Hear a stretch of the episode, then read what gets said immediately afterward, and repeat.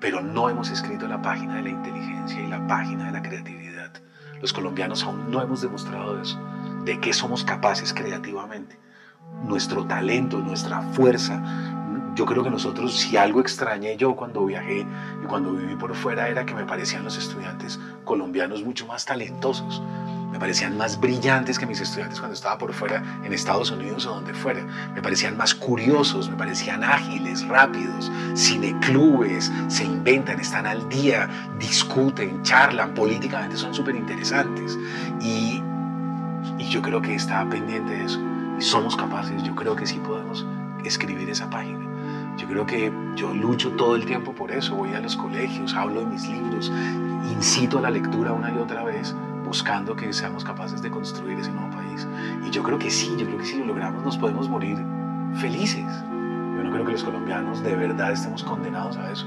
Me parece imposible. Somos capaces de crear nuevos imaginarios. Y esos imaginarios están muy ligados a la creatividad, a los posgrados, a los doctorados, a las maestrías. Hay gente talentosísima en el mundo de la fotografía, en el mundo del cine, pero no tienen patrocinio no hay financiación, no hay cómo ir a estudiar con los mejores o en las mejores universidades. Si sacamos el presupuesto del Ministerio de Guerra, del Ministerio de Defensa, y lo pasamos a educación y cultura, vamos a tener para poder pagarles todo eso. ¿Cómo no vamos a ser capaces de eso? No hay un ejemplo en el mundo, uno, de un país que haya salido del subdesarrollo comprando armas, armas y tanques. ¿Cuál? ¿Cuál? ¿Cuál? ¿Cuál? Él fue Mario Mendoza, escritor y académico bogotano. El link a la entrevista completa estará en la descripción.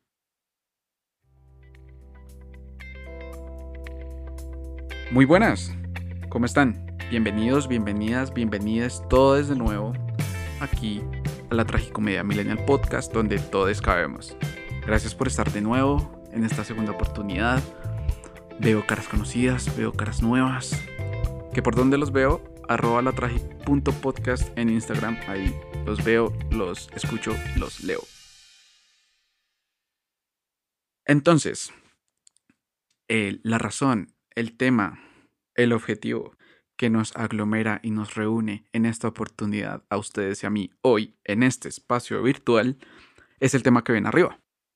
Y pues claro, uno sale, se gradúa de la universidad, incluso del colegio, de algún pregrado ya sea profesional, técnico, tecnólogo, y piensa, ¿y ahora qué hago? Nos pasa a todos y más en esta situación, donde no hay trabajo y donde seguir estudiando es un dolor de cabeza, más que todo de bolsillo, ¿no? Pero igual, tenemos aquí unos datos, serán alentadores. En el año 2015 fueron 275 mil los colombianos que se graduaron de un posgrado. Muy bien, pero según Colciencias, el número de PhDs que tiene una nación es directamente proporcional, está relacionado, es equivalente, demuestra la capacidad para el desarrollo e investigación de dicho país. ¿Ah? ¿Y cómo está Colombia en números de PhDs? Fregados. Según la Organización para la Cooperación del Desarrollo Económico, en un reporte del 2016, se afirma que en el año 2014 en nuestro país se graduaron 390 colombianos de sus estudios doctorales. Ni uno más ni uno menos. 390. En Estados Unidos gradúan 70 mil. Y listo, usted me dice que allá son 320 millones. Todo bien. Quizá México, que es el mejor que está en la región, 6 mil PhDs. Sea, no somos ni el 1% de, de esos manes. Algo preocupante y consecuente a lo que dice Mario. Una nación que no la inverta a su educación obliga a la gente a coger otros rumbos. Rumbos que a veces hasta ni quieren tomar. Y pues claro, si esta gente se gastaba 30 millones de dólares diarios en la guerra, según dice el país, en cifras del 2016, cuando apenas se estaba firmando el polémico y querido acuerdo de paz. Y listo, todo bien. Pero ¿cuántos son 30 millones de dólares? Venga, ah, vea, saquemos la calculadora y hagamos cuentas. 30 millones de dólares a precio del 2016, que el dólar estaba más o menos que a 3 mil pesos, aquí para redondear, eran 90 mil millones de pesos colombianos.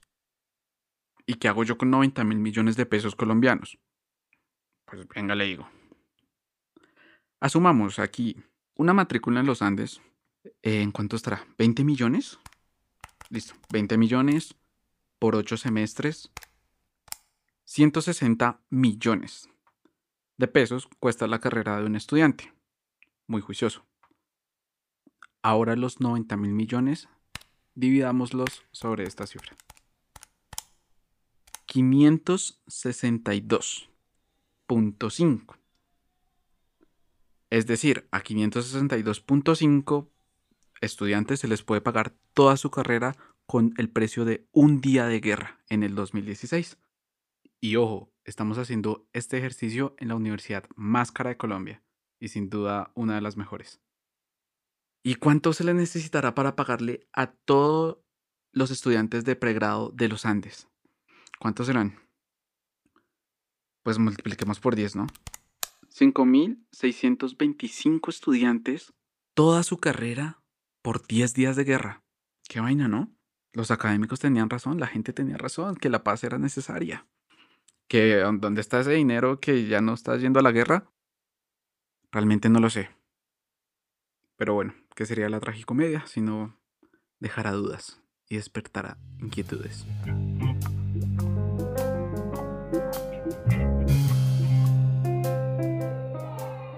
Entonces los dejo con la historia de Diana y les traigo esta historia no solo porque Diana es una profesional y una científica y una ingeniera brillante, sino porque es apasionada. Ya vimos en el anterior episodio hasta dónde nos puede llevar la pasión. En este caso, Diana tiene pasión por su disciplina, por el aprendizaje y por el país. Algo que todos los colombianos deberíamos de tener. Les dejo entonces, sin más preámbulos, esta historia. Quédense bienvenidos, bienvenidas, espero la disfruten.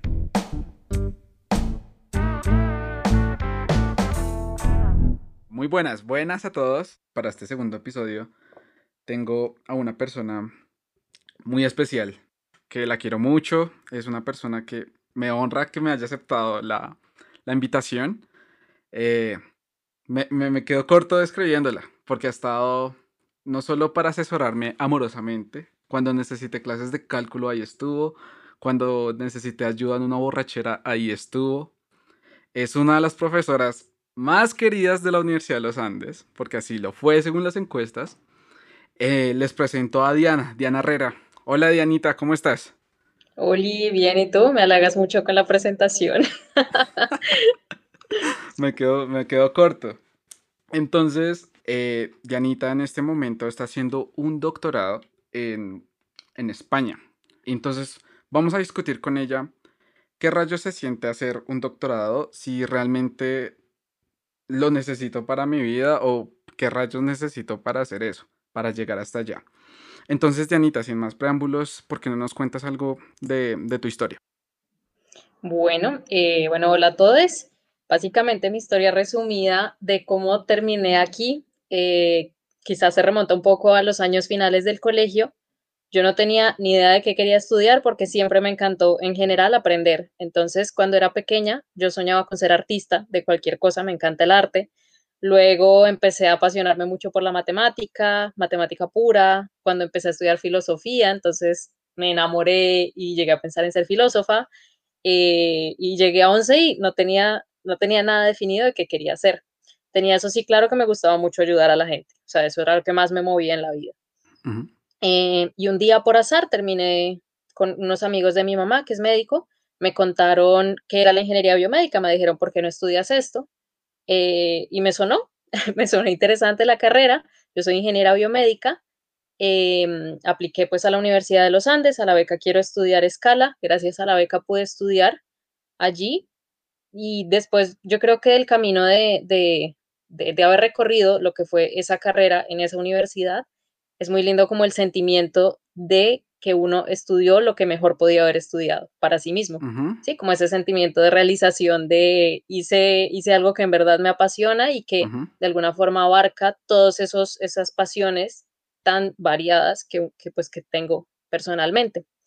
Em, bueno, ¿qué pasó? Entonces terminé mi carrera, eh, yo pensaba salir a trabajar, como la mayoría quizás de nosotros los jóvenes, estaba buscando trabajo y fueron mis profesores de la universidad directamente los que me llamaron a ofrecerme una beca para hacer la maestría allí mismo en la universidad.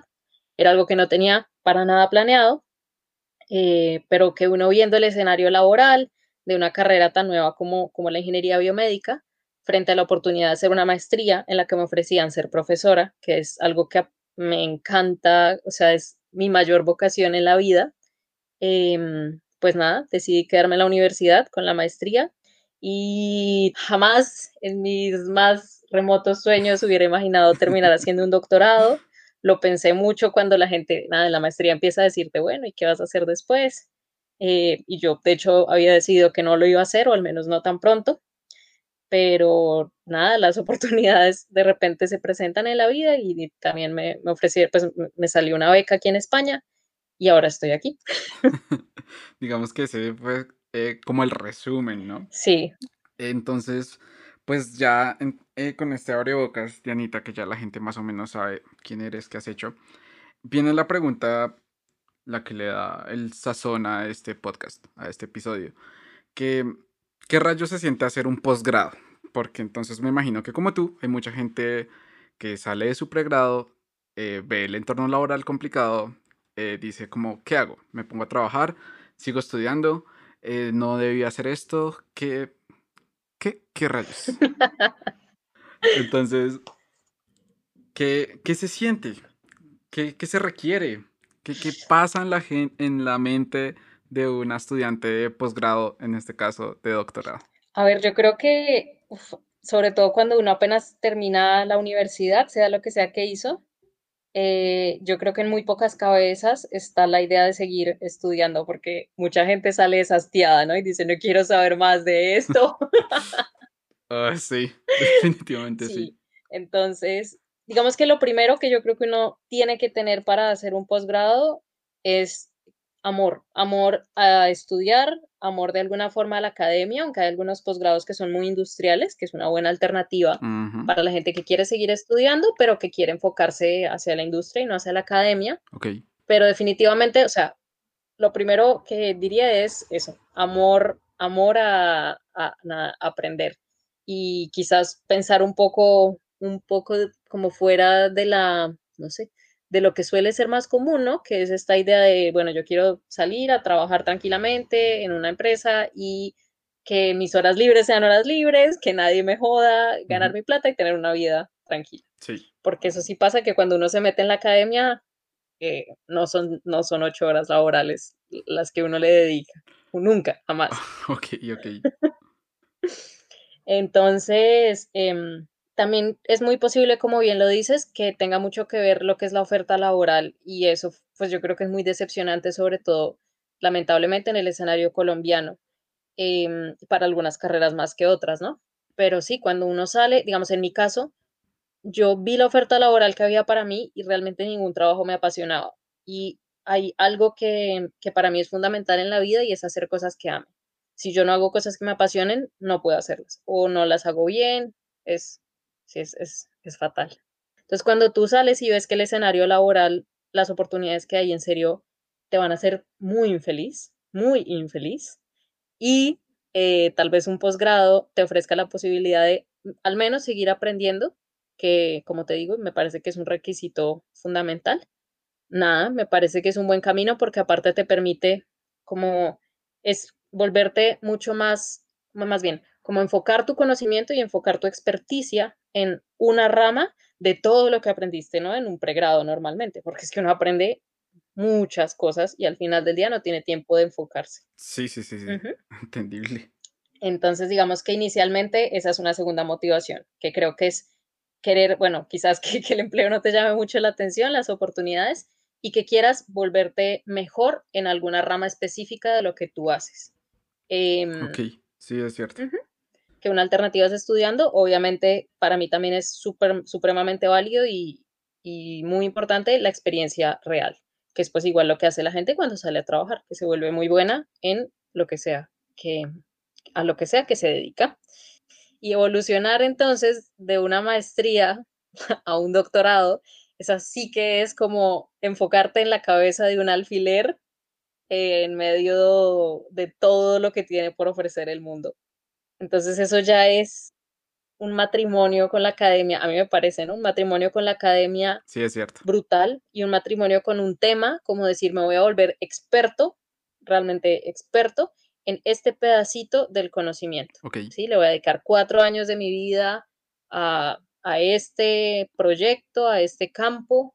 Eh, yo ahí tengo sentimientos encontrados, como te digo, yo nunca, soñ- nunca me imaginé hacer un doctorado, eh, pero nada, son oportunidades y ahorita con la situación como está, pues las oportunidades se aprovechan.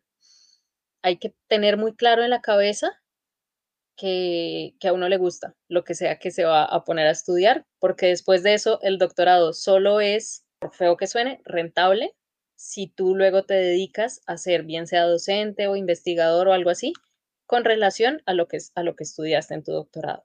Y al menos en Colombia el escenario es un poco lamentable porque no, no es bien remunerado. O sea, en Colombia no es nada rentable ser doctor en algo. Digamos que el conocimiento no está muy bien valorado a mi modo de ver.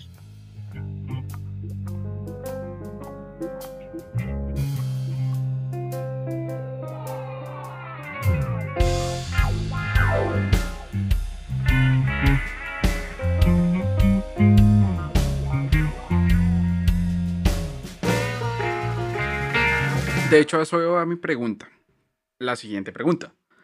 Que, por ejemplo, hoy en día pasa mucho que en Colombia hay muy pocos doctores.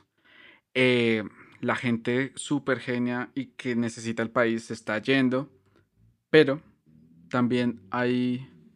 Oh, Ay, juepucha, esto no está grabando. Un pequeño fallo técnico aquí.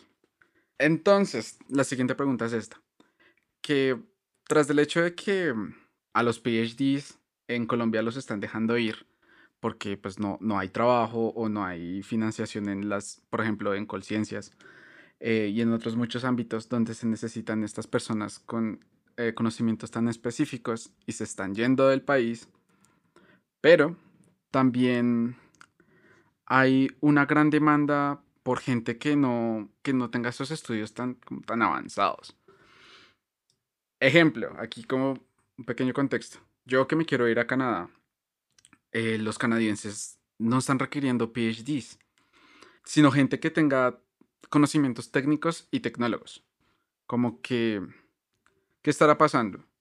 Eh, ¿Será que se acabó la oferta, la demanda de, de gente tan con conocimientos tan específicos? O, o bueno, o qué, qué rayos crees que esté pasando? Bueno, esa es una buena pregunta y yo creo que es una pregunta que nos hacemos casi todas las personas que terminamos haciendo un posgrado. Ah, bueno, acá te hago una acotación a modo, un paréntesis a modo de historia de algo que a mí me pasó cuando iba a hacer mi primer posgrado, que fue la maestría, y era que en la universidad me decían, mira, no te sirve hacer una maestría sin experiencia laboral previa porque está demostrado que quedas sobrecalificada y luego encontrar trabajo es más difícil.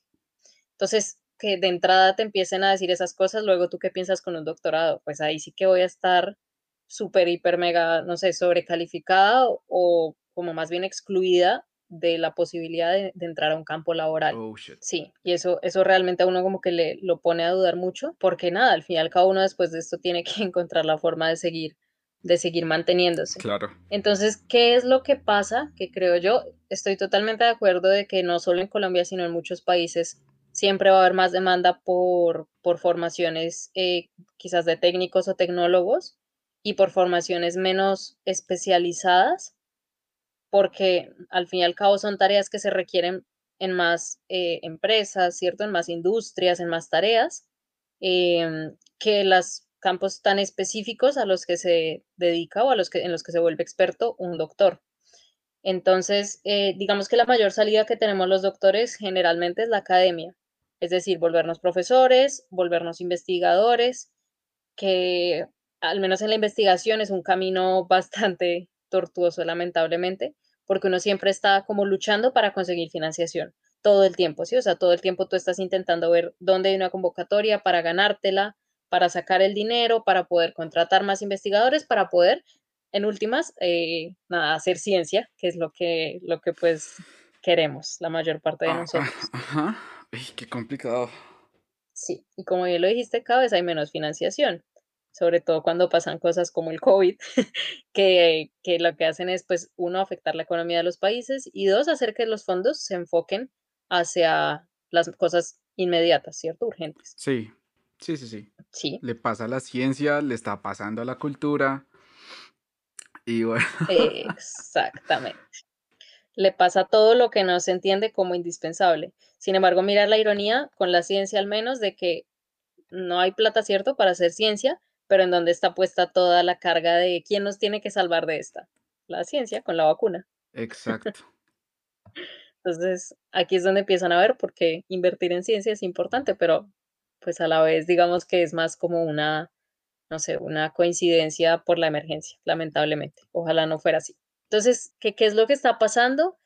Eh, yo creo que no está pasando solo ahorita, yo creo que nunca ha habido mucha demanda realmente de doctores, porque los doctores principalmente aman es eso, como expandir las fronteras del conocimiento, es decir, eh, descubrir cosas, generar conocimiento que antes no teníamos para nada, simplemente cada vez poder hacer mejores cosas, eh, generalmente mejorar la calidad de vida humana, al menos en mi carrera, pues ese siempre será el foco, ¿cierto? Impactar a, im- tener un impacto positivo en las personas.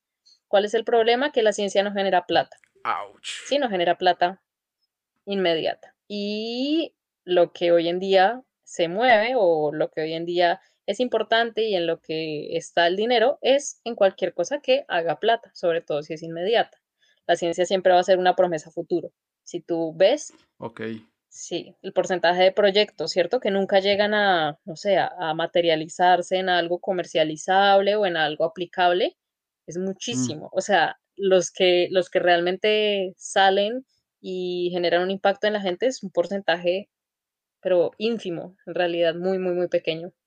Em, entonces, por eso es una inversión a, a altísimo riesgo, literalmente, o sea, si lo quieres pensar. Ok, y entonces como que para despejar una duda clave, que de pronto una persona que está saliendo de la universidad, que está saliendo del bachillerato, se puede estar preguntando, como, ¿qué rayos hago? ¿Sigo una vida académica súper eh, de sacrificios, exhaustiva, hacer mi pregrado, eh, hacer un posgrado y a ver qué hago? O, y bueno, tengo toda la satisfacción que conlleva todo eso.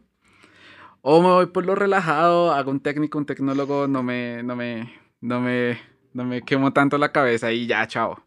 ¿Tú qué, qué responderías a eso? Yo creo que eh, mi respuesta a eso es la misma respuesta que le doy a cualquier persona que me pide un consejo de lo que sea y es lo que sea que ames, ¿sí? O sea, la decisión que uno siempre tome en la vida, que sea lo que a uno le apasiona y no movido como por lo que le toca y ya, porque esa siempre va a ser la clave del éxito al fin y al cabo. El éxito no es que te vuelvas millonario, sino el éxito es que seas feliz con la vida que llevas. Entonces creo que mi consejo para, para las personas que no saben qué hacer es, si sienten que quieren aprender más, si sienten que quieren volverse buenos en un tema, eh, sí, si les, si les apasiona enseñar o les apasiona nada, pensar, crear conocimiento, o sea, pensar más allá de lo que ya está dicho, ¿cierto? Ujú, y tienen la oportunidad, bueno, hacer un posgrado es una oportunidad espectacular. Hay que buscar las alternativas, y esto también es un comentario un poco agresivo, pero ah, digamos, lamentablemente en Colombia es muy complicado financiarse un, un posgrado. Mira que yo, yo, para mí estaba descartado hacer un doctorado ahí porque es carísimo. O sea, yo no voy a sufrir por buscar financiación para poder pagarme una matrícula de un doctorado, que al fin y al cabo lo que uno hace es, es trabajar para una institución a diferencia de acá, que pues a mí me pagan por estar haciendo mi qué doctorado, ¿sí? diferencia. Y es una, es una tristeza. Y lo digo es porque mis amigos que están haciendo doctorados en Colombia los veo sufrir para pagarse un semestre. Y eso no debería ser así, No. ¿sí? Los veo sufrir para poder, o sea, hacer la investiga hacer investigación, tener recursos para poder investigar. Y, y eh, nada, eso es una tortura, o sea, además de que, de que este camino es, suele ser una carga, digamos, bien pesada, que como bien dices, tiene obviamente el, digamos, la satisfacción de que cuando las cosas salen, el precio es invaluable. Digamos, yo en la maestría trabajé en un proyecto en el que hacíamos catéteres para, que es un dispositivo médico para hacer un procedimiento en recién nacidos que tenían un problema en el corazón. Y nunca jamás se me va a olvidar la primera vez que estuve en la sala de hemodinamia con, con el catéter que, que, bueno, yo había modificado y el doctor que es el investigador principal del proyecto lo cogió, lo usó en un bebé recién nacido y el doctor estuvo súper feliz de lo que pudo hacer con el catéter y dijo, esto es un éxito. O sea, esa sensación de que tú hiciste algo que impactó, o sea, en este caso que ayudó a que ese niño eh, saliera vivo de ahí, porque están muy enfermos, eso no tiene precio. O sea, eso no, no se te compara con nada en la vida, o al menos así lo siento yo. Entonces, eh, que lo vale, lo vale si te apasiona. Si no te apasiona, va a ser una, una tortura. Si no sientes suficiente pasión, esto requiere mucho esfuerzo, requiere muchas eh, decepciones, muchas tristezas, las oportunidades son mucho más reducidas también. Em, entonces creo que ese sería mi consejo. Solo si les mueve mucho el corazón este camino, háganlo. Y si sí se los mueve, yo creo que vale completamente la pena. Al fin y al cabo, luego uno encuentra maneras, eh, si, si no sale bien o si no, no le gustó como, tanto como pensaba, siempre encontrará maneras como de vincularse al mundo laboral. O, o pues eso me parece a mí. Y también está súper bien la gente que, que, tiene claro que odia estudiar, que odia todo lo que tiene que ver con academia, que no lo haga. Ok, sí, sí, sí. Esa respuesta está como muy completa. Oye, Diana, me, me, no, me rindió el tiempo contigo. O sea. me he vuelto una persona concreta. sí, la verdad, sí. Eh, lo cual está genial porque podríamos echar lora de todo lo que has hecho. Pero bueno, no, no, no, no nos alarguemos. Ya para, para cerrar, eh, ¿qué planes y proyectos como que le ves a lo que estás haciendo? O a lo que quieres hacer con lo que, con lo que estás consiguiendo. Digamos que no sé si te pienses quedar por allá, volver, como que, ¿qué le ves? ¿Qué le ves al panorama? Bueno, yo soy muy poco de planes, la verdad. Así como, como les conté mi, mi breve historia, nunca tenía planeado estar en donde estoy, sino que uno va caminando, hace las cosas con amor y cuando se hacen con amor las oportunidades se presentan y uno las aprovecha, las toma con amor. Uh -huh, Esto sí. suena muy hippie. eh, entonces, no tengo ningún plan muy rígido, por así decirlo. Eh, al menos sé, tengo claro que yo quiero trabajar por Colombia, o sea, eh, no quiero que, que mi conocimiento, que todo mi esfuerzo se quede impactando países que están mucho mejor, sino que de alguna u otra forma, bien sea desde aquí, bien sea volviendo allá, haré algo por, por el país. Mi, mi idea por ahora sí es volver. Me encantaría, o sea, mi sueño es volver y ser profesora de la universidad, de mi alma mater, la Universidad uh -huh. de los Andes que, porque nada, esa universidad leo mucho y realmente por la forma en la que está estructurado, al menos el programa en el que estuve, en ingeniería biomédica, sí. eh, le, tengo, le tengo muchísimo amor, le tengo muchísimo, muchísima fe. eh, sí, yo amé ser profesora allí cuando estuve en la maestría. Eh, nada, tengo una gratitud profundísima. Sí, yo recuerdo, tus estudiantes te amaban, todo el mundo te amaba, todos amamos a Y yo los amaba a ellos. Me hace mucha falta enseñar. Bueno, pues próximamente será Dianita. Pues sí, entonces digamos que ese, ese es mi plan, como a grosso modo. Sí, creo que volveré a Colombia. Eh, nada, aprender, mi plan siempre ha sido también aprender mucho de lo que hacen bien estos países, o sea, tenemos mucho uh -huh. que, que, que, nada, que aprender de aquí y llevarlo allá y ver cómo se adapta ¿no? a nuestra realidad colombiana, cómo lo podemos hacer feasible allá. Eh, y nada, siempre he soñado, yo, eh, anécdota, entré a la ingeniería biomédica soñando con hacer prótesis, que son estos aparatos que reemplazan las partes del cuerpo que pierden las personas.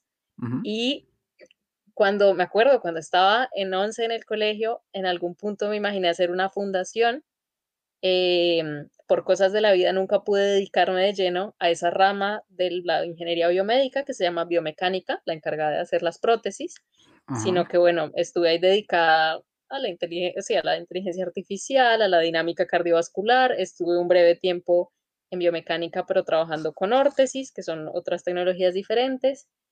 Y por cosas de la vida, ahora volví a mi doctorado y ahora sí estoy trabajando en biomecánica. Y como que ha vuelto a revivir un poco esa, esa idea, ese sueño de poder llegar a ser la fundación relacionada con lo que primero me llevó a la ingeniería biomédica, que, que es ese amor. Eh, la biomecánica me apasiona porque es el amor al movimiento. O sea, para mí, el que, que los humanos nos podamos mover y podamos hacer tantas cosas es simplemente maravilloso. Mm, genial, la verdad, genial porque eh, necesitamos justamente eso, gente apasionada, gente que sepa un montón y gente que quiera pues mejorar el país y a la gente, mejorarle la vida a la gente. bueno, gracias Dianita. Creo gracias a ti por la invitación. Creo que la verdad es que me quedaría corto. Eh, como lo dije en el principio, eh, describiendo lo, genial y lo mucho que admiro a Diana. Espero que a la gente le haya quedado algún, algún mensaje, algún último mensaje para la gente que nos está escuchando, para, para el que sea, para el que le llegue. Mm, nada, voy a ser súper redundante otra vez y es hagan lo que sea que, les apasione. O sea, el, el, camino que sea que elijan, que sea por amor. No, no por, no por plata, no por necesidad y si es por necesidad que le encuentren el amor y la pasión a lo que hacen, porque todo tiene un valor enorme, todas las tareas que hacemos las personas, todas las personas tenemos un valor enorme, entonces que nunca se olviden de eso, de, de cuánto valemos los seres humanos y, y, de meterle el corazón. Eso, listo, ahí tenemos a, nuestro, a nuestra PhD, doctora Diana Herrera, la hippie. Gracias, Dianita. Muchísimas gracias por haber aceptado mi invitación. Muchas gracias a ti y a todos por escucharnos. Gracias, gracias. En serio, gracias por escuchar. Eh, gracias por difundir. Gracias por quedar hasta el final. Em, los espero en el siguiente episodio. Eh, nos estaremos hablando. Compartan, por favor. Hagamos que esto crezca entre todos nosotros. Eh, sin, más, sin nada más que decir, pues bueno. Chao, Dianita. Muchas gracias. Y un abrazo. Chao, Abuelita, qué rico saludarte. Un abrazote. Chao, gente. Nos vemos en el próximo. Adiós.